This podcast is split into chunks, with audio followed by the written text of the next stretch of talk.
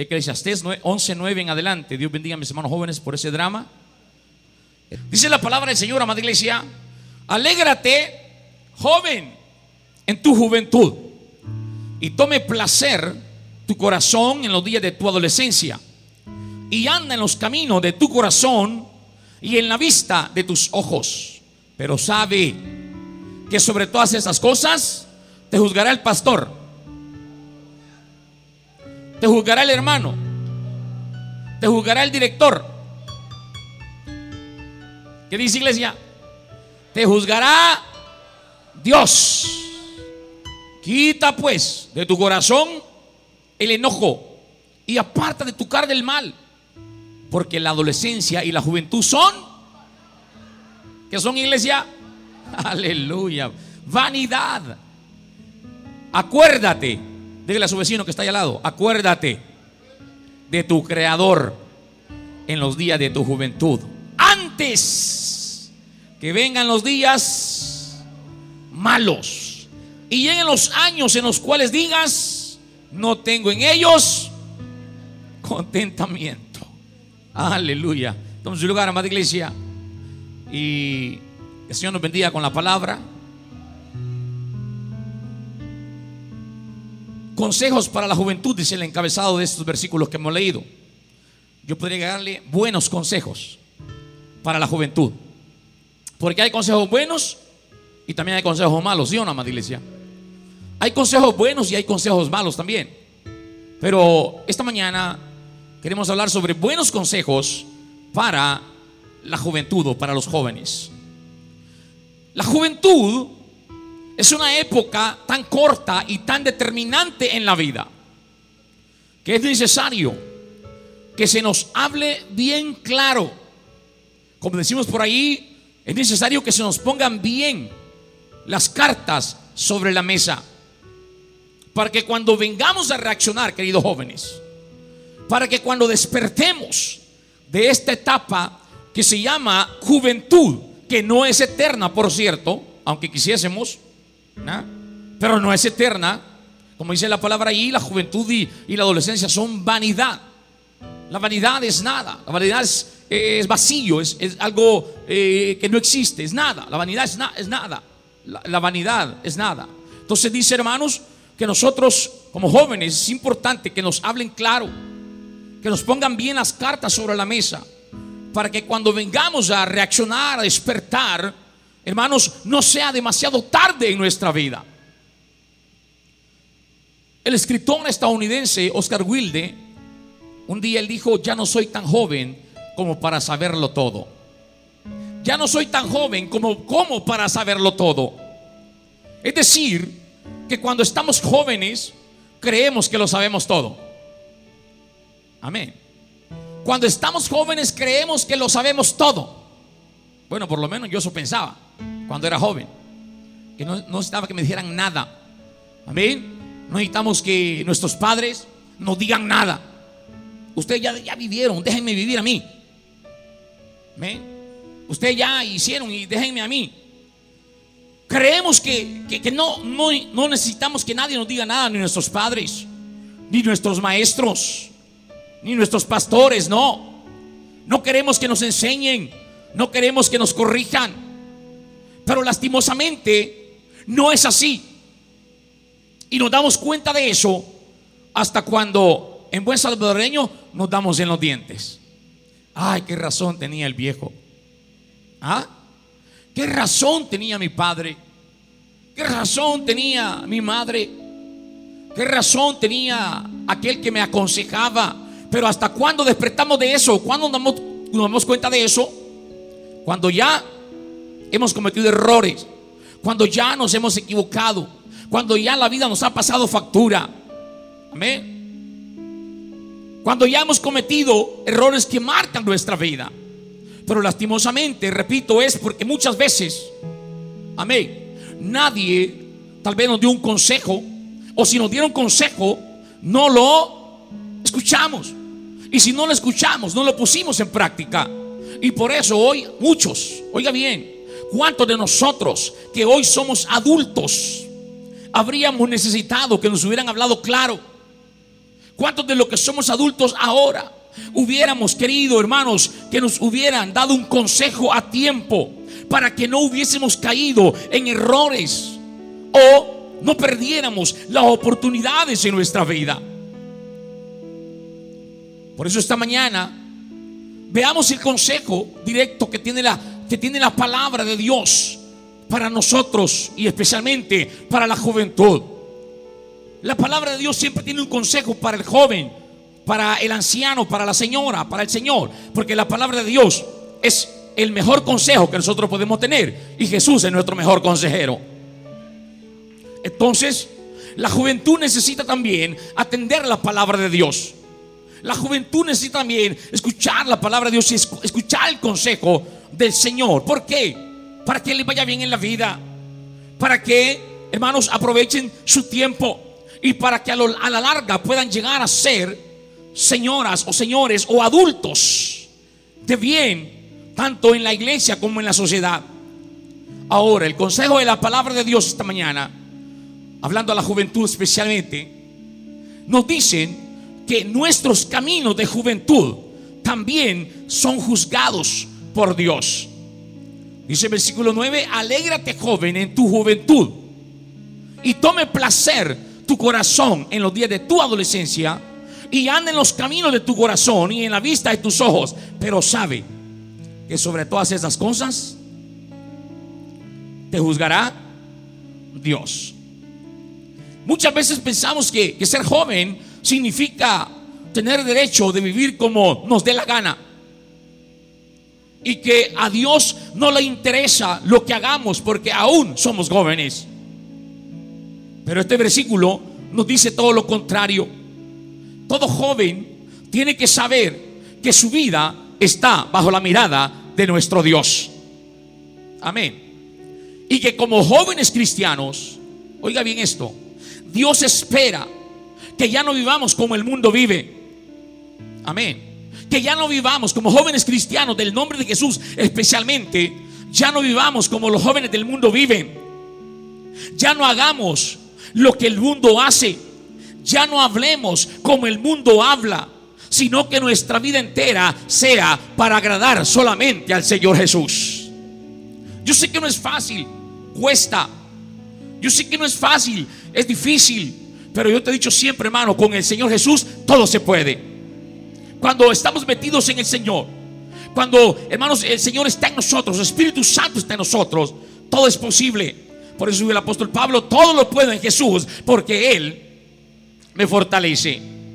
Pero el Señor, hermanos, quiere que nosotros como jóvenes seamos la diferencia o marquemos la diferencia en este mundo que nosotros seamos y marquemos la diferencia en esta generación que nos ha tocado vivir. Yo sé que nuestros jóvenes están en sus colegios, en sus escuelas, están allá en la universidad, están en la comunidad.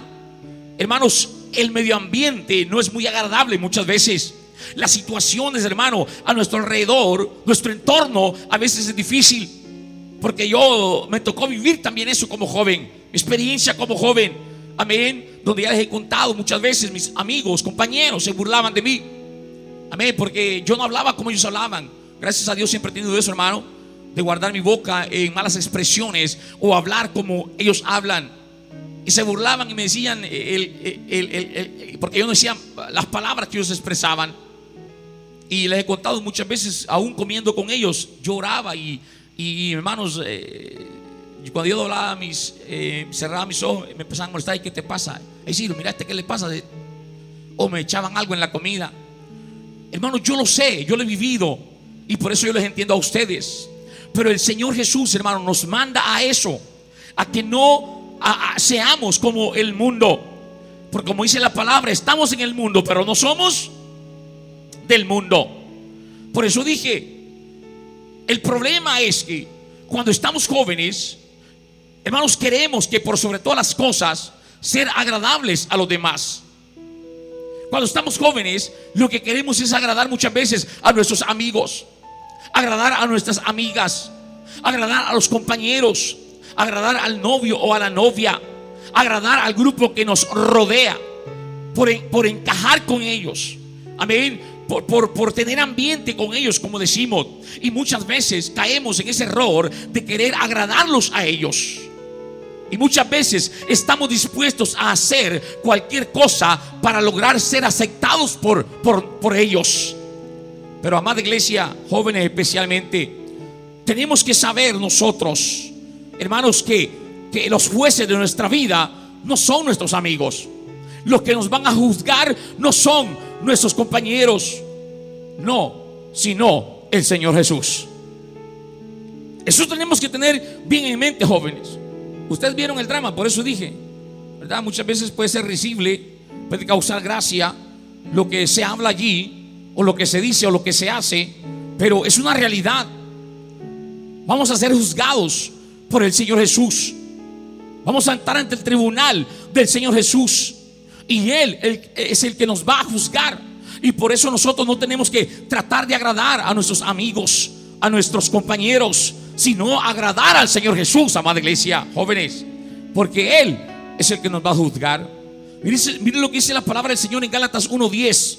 Dice, pues, busco ahora el favor de los hombres o el de Dios. O trato de agradar a los hombres, pues si todavía agradar a los hombres, no sería siervo de Jesús. Escuche esto, amada iglesia. Busco ahora el favor de los hombres o el de Dios. O trato de agradar a los hombres, pues si todavía agradar a los hombres, no sería siervo del Señor Jesús. Entonces, todos nuestros caminos de juventud son juzgados por Dios. El Señor quiere que tú te goces como joven. El Señor quiere que tú te alegres como joven. Pero siempre lo hagas en los parámetros de Él. Siempre que lo hagas, hermano, lo hagas conforme a lo que Dios desea en nosotros. Gózate, alégrate, dice el, el proverbista en este caso. Pero dice, recuerda que serás juzgado por Dios. Dice el versículo 10, el siguiente, quita pues de tu corazón el enojo y aparta tu carne del mal. Quita pues de tu corazón el enojo. Joven, tu mala actitud no agrada a Dios. Muchos jóvenes y jovencitas tienen una mala actitud para con la vida. Y eso no es agradable a Dios. Por eso el versículo nos dice, quita de tu corazón el enojo. Y dice también la palabra que de la abundancia del corazón, de la abundancia del corazón habla la boca. Y el proverbista dice, quita de tu corazón el enojo. Jóvenes, no se enojen con sus padres. Jóvenes, no se enojen con sus padres. Hijos, no se enojen con sus padres. Tienes que reconocer que Dios los ha puesto para ser autoridad en tu vida. Nuestros padres, hermanos, nosotros no los escogimos, ni ellos escogieron, nos escogieron a nosotros como los hijos. Pero sí algo tenemos que saber, que si son nuestros padres es porque Dios los puso allí. Amén. Y los puso para ser autoridad en nuestra vida, para dirigirnos, para disciplinarnos, para aconsejarnos. Especialmente el tiempo que estamos viviendo es un tiempo bien difícil. Usted sabe que ahora, entre comillas, los derechos humanos, amén, y, la situación que está en el mundo actual, usted sabe que ahora le han quitado la autoridad a los padres. ¿Sí o no? Y por eso estamos viviendo como estamos viviendo. Porque los mismos gobiernos, las mismas autoridades, entre comillas, autoridades, le han quitado la autoridad a los padres.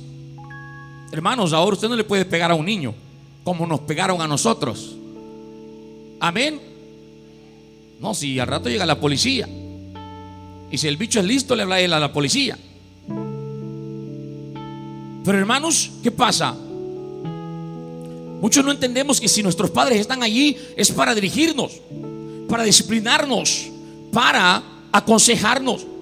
Miren lo que dice la palabra del Señor en Romanos 13, 1, 2. sométase toda persona a las autoridades superiores, porque no hay autoridad sino de parte de Dios, y las que hay por Dios han sido establecidas. De modo que quien se opone a la autoridad, a lo establecido por Dios, resiste, y los que resisten acarrean condenación para sí mismos.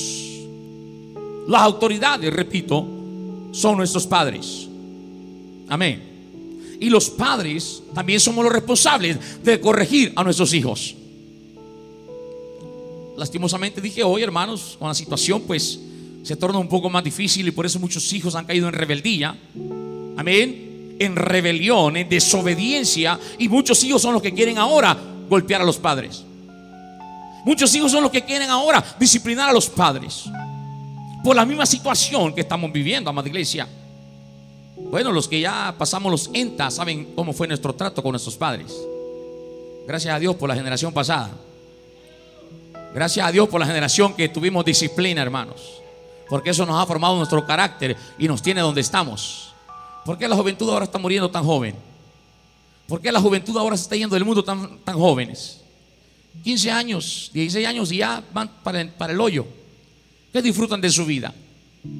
que disfrutan del, de, hermano de, todo. No. Pero gracias a Dios lo que tuvimos en la, en la generación pasada, hermanos. Fíjese usted cómo es la cosa. A mí cuando mi padre me disciplinaba, yo creía que él no me quería. Y si me pegaba era porque no me amaba. Hasta llegué a, hasta llegué a pensar que era adoptado yo, pues. Porque solo a mí me pegaban. Pues me portaba más mal, a mí me pegaban. Pero yo pensaba que era adoptado. Y hermanos, eh, le, he dicho muchas veces, les he contado mi testimonio, hermanos, que ya mi padre ya no, me, ya no me pegaba con el cincho, porque ya el cincho ya no me calaba. Hasta que se consiguió dos, un alambre de, corriente, esos que están ahí. Un alambre de corriente con dos. Los, soltó así y al final hizo dos nudos. Ay, hermanos. Con dos de eso, hasta me quedaba dormido. Con dos de eso, hermano. No. Mi padre fue un hombre duro. Mi padre fue un hombre recto, un hombre de disciplina, porque así lo educaron también a él. Y aquí está mi tío Julio y él sabe. Y hermanos, llegó un momento, repito, en que, en que como decimos en buen salvadoreño, yo me estaba saliendo del guacal, pero él me tuvo que volver a meter al guacal. Hermanos, ah, yo claro, en mi adolescencia, en mi juventud, yo me molestaba. Amén. Y me enojaba con mi padre. Porque él me pegaba y me, y me, y me, y me castigaba muy fuerte. Me sacaba sangre, hermano. Me reventaba la espalda. Y hermanos, eh, pero mi padre siempre tuvo algo. Me recuerdo que él después que nos pegaba y, y, nos, y, cuando nos encerramos en el cuarto y él no nos gustaba que llorara. Y no vayas a llorar, decía. Porque si lloras te doy otro. Hermanos, yo solamente en la cobija, hermanos, así revolviéndome ahí. Y como a los 10 minutos me llamaba, Ciro, vení para acá, vení a sentarte. Vamos a comer. Amén. Hermano, yo así, todo así, todo enojado. ¿Estás enojado? Me decía. No, para que no me diera otro. No. Amada iglesia, pero repito, gracias a Dios, ahora puedo entender por qué esa era disciplina. Gracias a Dios ahora entiendo por qué, hermanos, Él hacía eso. Y era porque Él me amaba. Y no quería, hermanos, ¿verdad? Que, que, me fuera por otro rumbo. Pero muchas veces nosotros no entendemos, hermanos, cuando estamos jóvenes no entendemos por qué hay disciplina, por qué hay corrección, por qué hay castigo. Pero es por eso, porque nuestros padres nos aman y quieren lo mejor para nosotros. Por eso, hermanos, si tú no quieres a sus hijos, no los castigue. Ah, Déjenlo que hagan lo que quieran. Pero más después, ahí me cuenta. Entonces, no te enojes con tus padres. Hijos, no se enojen con sus padres. ¿Saben qué? Mejor oren por ellos. Para que el Señor les dé sabiduría. Para que los puedan apoyar y dirigir en su vida. Dice la palabra del Señor, hermanos. En Efesios. En Efesios el capítulo 6. Y el versículo 1 al 3. Dice, hijos, obedeced en el Señor a vuestros padres. Oiga, porque esto es justo. Porque esto es justo.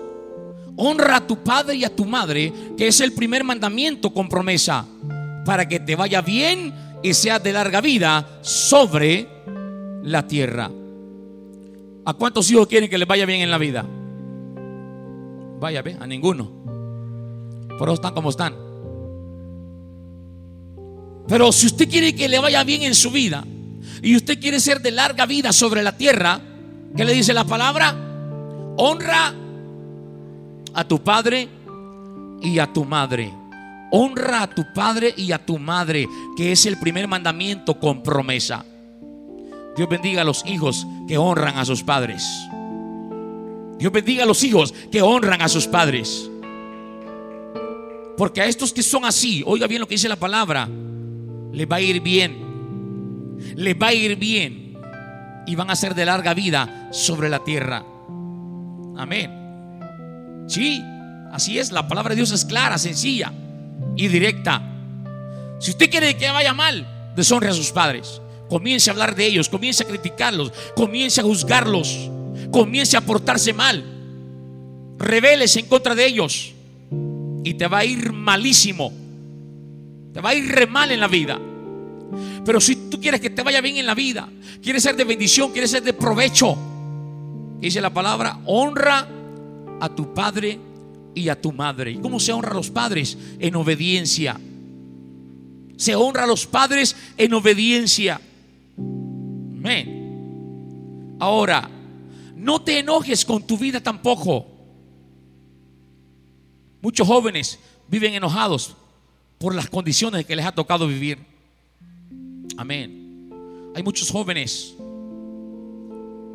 que, hermanos, son hijos de una madre soltera. Quizás por tener un padrastro. Quizás por tener condiciones económicas muy limitadas. Viven enojados por no poder tener lo que otros tienen o por no poder tener lo que ellos quieren. Y son enojados, andan amargados, andan molestos. Y como dice el versículo ahí, ¿verdad? Que quita de tu corazón el enojo, porque en la abundancia del corazón habla nuestra boca. Y andan molestos, andan enojados, pero la palabra de Dios también nos dice que solo los impíos piensan que van a arreglar todo o arreglar algo enojándose. Así dice la palabra, hermanos. En Proverbios 11:23. Miren lo que dice la palabra en Proverbios 11:23. El deseo de los justos es solamente el bien, mas la esperanza de los impíos es el enojo. Amén. ¿Cuánto conocen gente enojada? Yo conozco muchos. Yo conozco muchos, hermano. Y no solamente en la iglesia, afuera también. Mucha gente, hermano, que siempre usted lo va a ver con una cara amargada. O sea, e, el día que se rían, ese día es el fin del mundo. Solo andan, hermanos, empurrados, enojados, molestos. Usted ni sabe ni por qué. Y muchas veces, hermano, así también hay hijos. ¿no? hijos molestos, hijos enojados. Pero dije, solo los impíos piensan que pueden arreglar algo enojándose. Pero jóvenes, ustedes están aquí en la casa del Señor. Ustedes que sirven al Señor, en lugar de amargarse y enojarse por su vida, esfuércense por salir adelante. Luchen por cambiar su, vida. Luchen por cambiar su situación. Amén. Luchen por ser mejores jóvenes luchen por ser mejores eh, eh, jóvenes y de ejemplo también en la vida. ¿Y cómo se sale adelante? ¿Cómo se sale adelante en la vida? ¿Alguien que me diga? ¿Cómo se sale adelante en la vida? Echándole ganas a la vida. Estudiando, si tiene la oportunidad de estudiar, estudie. Trabajando y preparándose para su futuro. ¿Ven? Vuelvo y repito, ahora que usted está joven, ahora usted puede hacer lo que quiere y puede hacer. Hay muchos que están desperdiciando su vida, muchos jóvenes. El tiempo se les está yendo. El tiempo se les está pasando. Amén. Hay jóvenes que no están haciendo nada edificante. O sea, pensando en su futuro, pensando en su vida, pensando en su bien, pensando. Y se les está pasando el tiempo y el tiempo no perdona. El tiempo no perdona. Yo quiero decirte, joven, todo esfuerzo tiene su recompensa. Todo esfuerzo tiene su recompensa. Quizás tú dices, ay, que levantarse temprano, hay que estudiar, hay que hacer esto y lo otro. Pero repito, todo esfuerzo tiene su recompensa. Así que aprovecha tu tiempo. Dice la palabra también, allí donde le, eh, en Proverbios, en Eclesiastés, perdón, 11, el 10 que leíamos. Dice, quita pues de tu corazón el enojo y aparta y aparta de tu carne, aparta de tu carne el mal. Aparta de tu carne el mal, porque la juventud, porque la adolescencia y la juventud son vanidad. Nunca hacer lo malo trae cosas buenas. El versículo dice que debemos apartarnos del mal. Jóvenes, están aquí esta mañana. El versículo dice que debemos apartarnos del mal. ¿Y por qué, hermano? Porque Dios no quiere. ¿Será porque Dios no quiere que te diviertas? ¿Será porque Dios no quiere que goces la juventud o la adolescencia? ¿Será porque Dios no quiere que disfrutes tu vida? No. Sino porque Dios no quiere que los jóvenes sufran consecuencias que les va a traer dolor a su vida más adelante. El Señor quiere que te apartes del pecado para alejarte del sufrimiento, del dolor, hermanos. ¿Por qué? Porque el Señor lo sabe y lo conoce todo. Él sabe el futuro. Amén. Nosotros no. Nosotros no lo sabemos, no lo conocemos, pero el Señor sí lo sabe. Y muchas veces Dios, amén, hermanos, no quiere que nos vaya mal en la vida, especialmente si somos sus hijos. Entonces Dios muchas veces, hermano, pide que nos apartemos de ello. Usted nota en la Biblia, siempre que Dios dice un no, es para nuestro bien, iglesia. Es porque Dios nos ama. Amén. ¿Cuántos conocen los diez mandamientos? Amén. ¿Cuántos jóvenes conocen los diez mandamientos? Amén. ¿Cómo comienzan cada uno de ellos? ¿Cómo comienza cada mandamiento? ¿Con qué comienza? Con un no. Amén. Fíjese algo tan sencillo. Algo que rige, hermanos, a nuestro sistema judicial. La Biblia te dice, no matarás. No matarás. Porque ¿qué pasa si usted mata a alguien? ¿Qué pasa? Infringe la ley y usted va a la cárcel por un, por un homicidio. Creo que son como 30 años. Imagínese usted. Pero el Señor dice, no matarás. No dirás falso. Porque hay gente que iba a parar a la cárcel por levantar un, falso testimonio. Una calumnia. Pero ¿qué dice el Señor? No, no, no y no. Pero a nosotros eso no nos gusta, ¿verdad? Que nos digan que no. Queremos que todos digan sí. Amén. Por eso me acuerdo, el pastor decía alguien cuando, cuando alguien decía, hermano, yo cuando digo eso, pienso que es mi mamá la que me está hablando. Eso. Cuando digo los diez mandamientos, pienso que es mi mamá la que me está... No, no, no. Pero cuando Dios dice no, es porque iglesia. Porque no y porque nos ama. Porque Él no quiere que nos vaya mal en la vida. Fíjense cómo es la cosa. Si yo como padre o usted como padre le dice a su hijo que no haga algo, ¿para qué es? ¿Para el bien mío o para el bien de él? Para el bien de él. Amén. Así de sencillo. Si está una, una, plancha caliente y usted le dijo, hija o hijo, no vayas a tocar esa plancha, ¿Es por su bien o por el bien de él? ¿Es por el bien de él? ¿Verdad que sí? Amén. Porque la que se va a quemar, hermano, es, es ella o él, no yo. Así es Dios con nosotros, iglesia. Cuando Dios te dice no, es no. Y es para tu bien. Es para tu bien. Pero quiero, claro que sí, Satanás, hermanos, te ofrece popularidad. Jóvenes, escucha bien. Satanás te ofrece popularidad. Satanás te ofrece alegría, te ofrece diversión.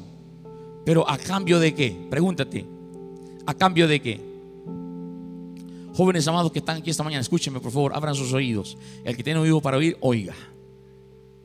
Jóvenes que están aquí esta mañana, yo sé que ustedes están en entornos difíciles, se mueven en un entorno difícil, están en un entorno difícil. Y repito, Satanás te ofrece popularidad, te ofrece alegría, te ofrece diversión, pero a cambio de qué? ¿Te has preguntado qué? A cambio de tu vida, a cambio de tu pureza, a cambio de tu futuro, a cambio del amor de tus padres. Te pregunto yo esta mañana, ¿valdrá la pena eso? Así, creo que el domingo pasado, un día esto predicaba sobre 1 de Pedro 5:7. El diablo anda como león rugiente, buscando a quien devorar. Y esta mañana te voy a decir algo. El diablo no, anda buscando a los jóvenes de afuera. El diablo anda buscando a ustedes. Dígale que tenga su lado, estás en la mira del diablo. Dígale, estás en la mira. Sí, porque los de allá afuera, ¿qué pasa? Ya los tiene. Los de aquí, los jóvenes nuestros, son los que el enemigo anda buscando. Porque estos jóvenes aman a Dios. Porque estos jóvenes le están sirviendo al Señor. Porque estos jóvenes tienen temor de Dios. Porque estos jóvenes están haciendo lo bueno y lo correcto, lo puro y lo santo. Y eso no le agrada al enemigo. Y el enemigo va a buscar por una manera u otra, jóvenes queridos y amados, tratar de destruir tu vida espiritual, tu vida cristiana, para que no le sirvas a Dios. Y el enemigo te va a ofrecer, escúchame bien, te va a ofrecer de todo para que tú te apartes del Señor, para que tú lo dejes, para que tú te vayas de la iglesia. Pero a cambio de qué? ¿A cambio de qué? ¿Y valdrá la pena eso? Mira, yo escuché el testimonio de un joven allá en California, en cierta iglesia que yo estuve allá. Un culto de jóvenes era ese, perdón, era una conferencia de jóvenes.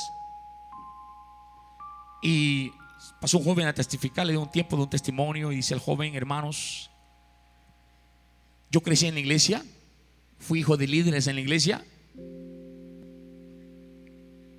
Con lágrimas en sus ojos. Crecí en la iglesia. Fui líder de jóvenes. Pero lamentablemente comencé a apartarme del Señor, dice él. Comencé con mis amigos. Mis amigos me indujeron a lo malo.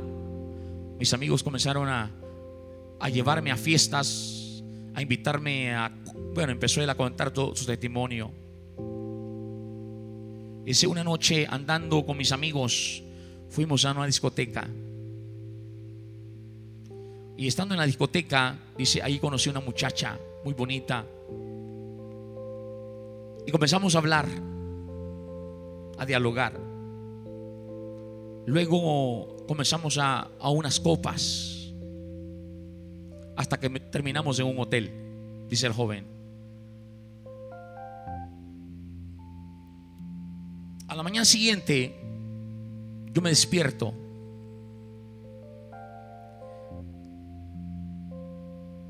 Asustado. Porque la muchacha no está. Y él la busca en todo el cuarto y la muchacha no está. El joven dice, voy y entro al baño. Y cuando entro al baño, la joven había dejado un mensaje con su lápiz labial en el espejo del baño y decía, bienvenido al mundo del SIDA.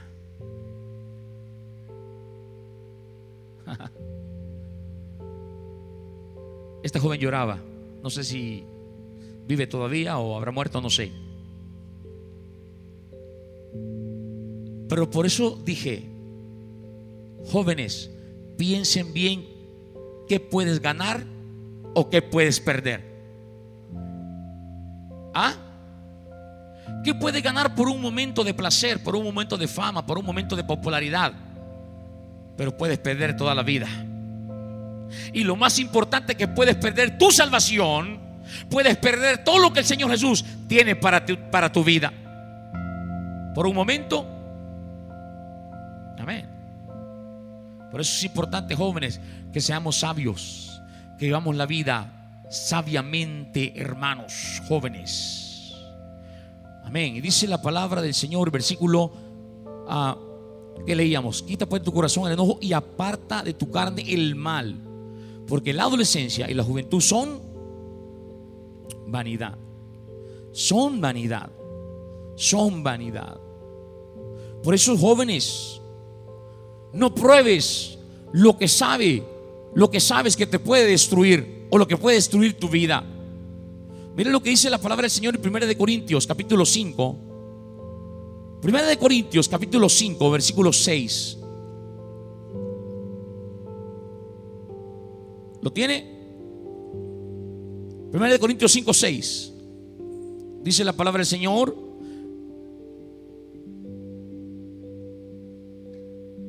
No es buena vuestra jactancia. No sabéis que un poco de levadura, un poco de levadura leuda toda ah, la masa. Jóvenes, no pruebes lo que sabes que te puede destruir o puede destruir tu vida. Amén. Muchos jóvenes son inducidos por sus amigos, por sus compañeros son inducidos, oiga bien, por sus amigos o compañeros a probar cigarro, a probar licor, a probar quizás drogas. Pero ¿cuántos comenzaron probando?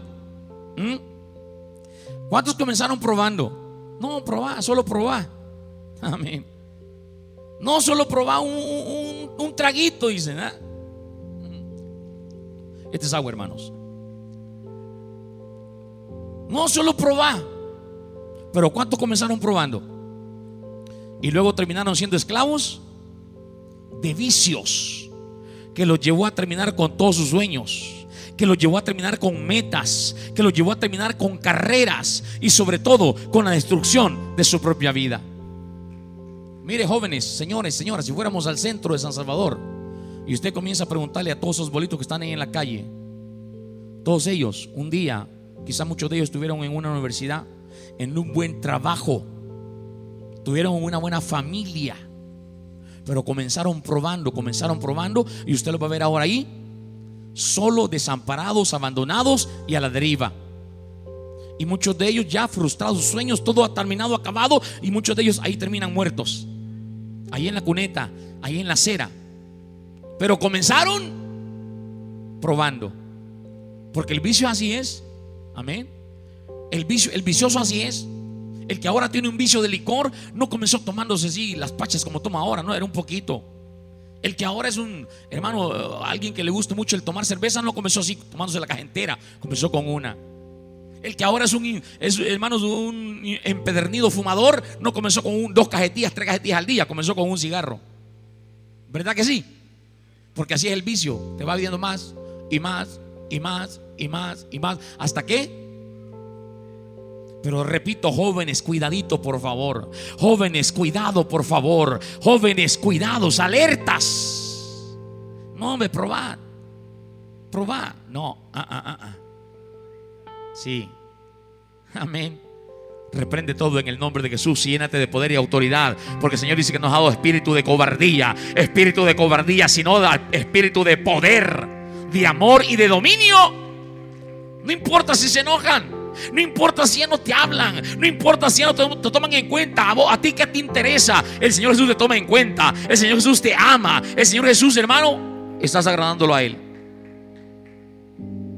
No creas. No creas que no hemos vivido nosotros también eso. O muchos aquí ya, Señor y Señor, vivimos eso. Claro que sí, hermanos. Pero gracias a Dios el Señor nos guardó. Joven, no te engañes. No te engañes, jóvenes, jóvenes que están aquí, por favor, escúcheme. Hablar vulgaridades o hablar malas palabras no te vuelve más atractivo ni más popular. Amén. Jóvenes que están aquí, por favor. Hablar vulgaridades, hablar malas palabras, expresarte mal, ni te vuelve más atractivo ni más popular. Mira lo que dice la palabra del Señor. Estoy hablando con la palabra esta mañana, no se invento el hermano Ciro. Es la palabra de Dios. En Primera de Corintios, mira lo que dice, y si lo puedes guardar en tu corazón y en tu mente, y si lo puedes subrayar en tu Biblia, hazlo. Primera de Corintios 15, 73. ¿Qué dice, hermano? Primera de Corintios 15, 33. Un joven que lo tenga, me lo lea fuerte. Los jóvenes buenos para la Biblia. No erréis. O sea, no, no, no, no te equivoques, pues. Las malas conversaciones corrompen las buenas costumbres. Jóvenes, ¿qué palabras salen de nuestra boca? Jóvenes, ¿qué palabras salen de nuestra boca? No solo aquí en la iglesia, sino allá afuera también. Porque aquí en la iglesia escuchamos unas palabras que no tienen que oírse, hermanos. De jóvenes. Jóvenes. O sea, yo sé, hermanos, estamos en un medio ambiente difícil. Yo sé que estamos escuchando eso todos los días, allá en el colegio, en la universidad, en la escuela. Escuchamos palabras soeces, vulgares, escuchamos malas palabras. Pero eso no, tiene que afectarme a mí. Amén. Ni yo ser un, un repetidor de ello, de eso. No. Escucha bien. ¿Qué palabras salen de nuestra boca, jóvenes? ¿O qué palabras están saliendo de nuestra boca? Le puedo ser sincero aquí esta mañana, hermanos. Me dolió, me dolió hace cierto tiempo, no mucho, hace unos seis meses quizás, siete meses. Yo estaba hablando con un joven nuevo. hermanos, y yo comencé a, le digo, hermano, usted casi no viene, casi veo que no se mete con los jóvenes. Veo que casi se viene al culto nada más, pero y, se va y, no lo veo que se involucra con los jóvenes. Y me dolió, hermano, de verdad le digo, me dolió las palabras que él me dijo. Me dijo, hermano, perdone, me dijo. Pero yo pensé, me dijo, que los jóvenes de aquí eran diferentes. ¿Y a qué se refiere eso, hermano? Le digo. Es que, hermano, he escuchado jóvenes hablar, me dijo, peor de los que hablan allá afuera. Y me dio los nombres de esas personas. ¿Quiénes eran? Y me dijo, hermano, mejor para eso, amor, me tengo. Y hermano, me dolió, yo no hay que decirle. hermano, le dije, pero usted no se fíe en eso, hermano, usted venga y busque al Señor. Men, sí, hermano, pero afecta. Afecta, me dijo. Porque uno cree, me dice, que, aquí en la iglesia, pues, todos hablamos otro, otra manera, otra forma que allá afuera, me dice. Pero yo escuché a estos jóvenes hablando peor que los jóvenes de allá afuera. Dios le bendiga, hermano, y me dé la vuelta. ¿Por qué iglesia? Porque muchas veces traemos el lenguaje del vulgo de allá afuera a la iglesia. Pero yo quiero decir esta mañana, una fuente no puede dar dos aguas. Una fuente no puede dar dos aguas. O das agua amarga o das agua dulce. Eso así es. Pero no puede estar, hermanos, en dos aguas. Ah, ah. Por eso dije, las malas conversaciones corrompen las buenas costumbres. Cuidado con nuestras hermanos jóvenes, lo que hablamos. Cuidado con lo que expresamos. Cuidado con lo que decimos. Amén. Apártate de las malas amistades. ¿Mm? Apártate de las malas amistades. Miren lo que dice Proverbio. Vamos a la Biblia otra vez. Por eso dije consejos. Consejos del Señor, hermanos. Proverbios 13, 20. El que anda con sabios, ¿qué dice? Sabio será. Mas el que se junta con necios, necio será también, así es. Amén. El que anda con sabios, sabio será.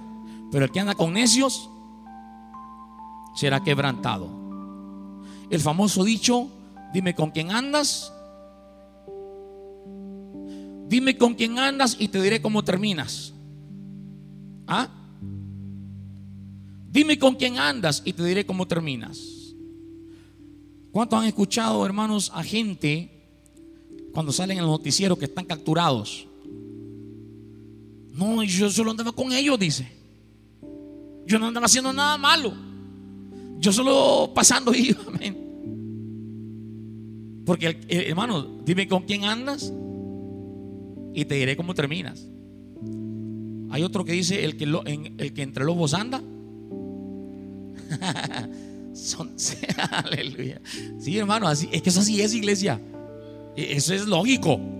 Amén. Decía un amigo mío, el que entre lobos anda, a tomar aprende, decía. Eso así es. ¿Quiénes están influyendo en tu vida? Jóvenes, ¿quién influye en tu vida? ¿Quién está influyendo en tu vida? ¿Quién? ¿Las malas amistades? ¿Están influyendo en tu vida? Hollywood. ¿Ah? Estudios universales. Amén. Y muchos de nuestros jóvenes influyen esas, esas, esas gentes malas. Amén. Pero ¿quiénes están influyendo en nuestra vida? La vez pasada estaba predicando, hermanos, sobre, sobre ahora, eh, hermanos, el ambiente cinematográfico, ¿verdad? Eh, que nos dan una idea de falsos héroes o gente a quien tenemos que imitar nosotros.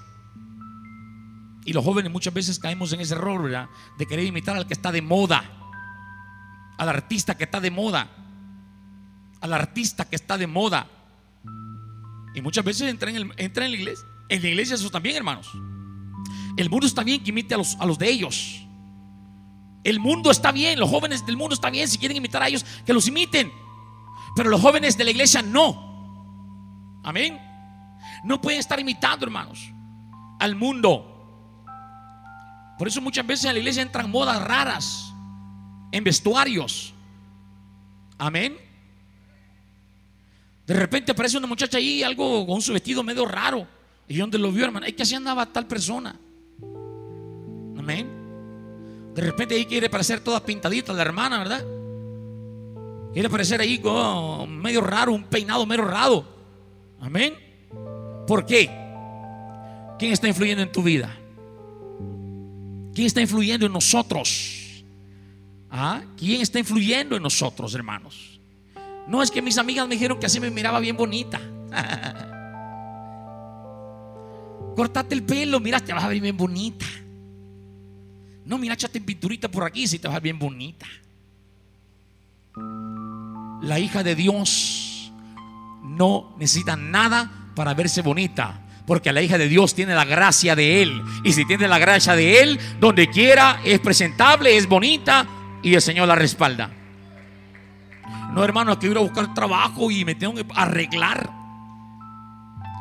Sin que te arregles, si el Señor te abre las puertas, el Señor te va a poner en un lugar bien y bien bonito. Pero muchas veces queremos aparentar, ¿sí? Lo que no somos. ¿Sabe usted cómo se llama todo lo que las mujeres echan?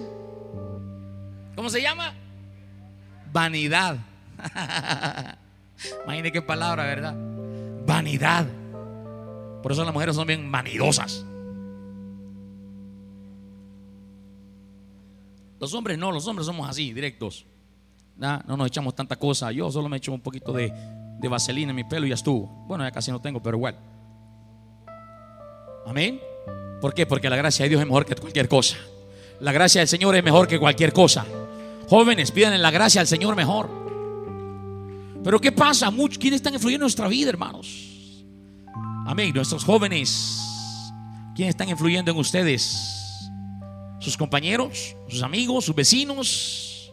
¿Quiénes?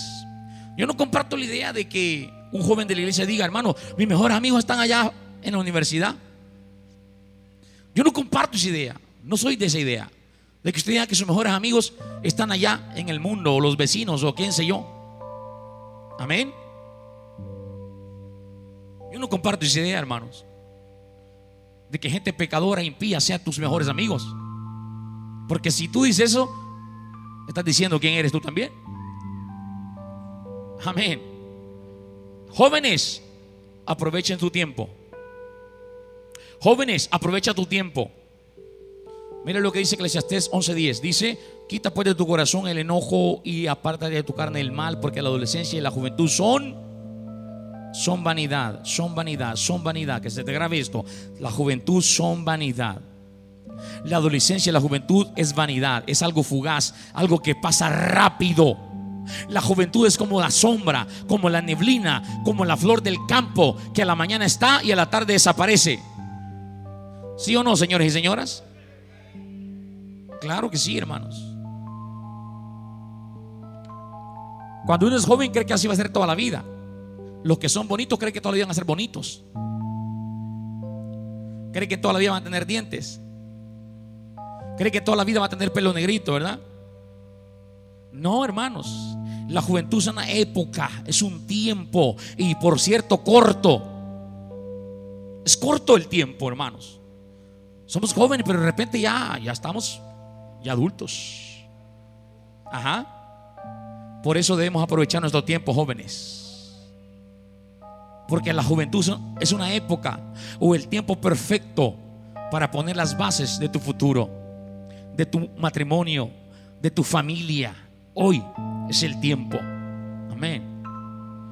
En la juventud podemos hacer de todo, como dije al principio. Tenemos fuerza, tenemos ánimo, tenemos, hermanos, eh, deseo, tenemos todo y lo podemos hacer. Porque lo podemos hacer, porque somos jóvenes. Amén.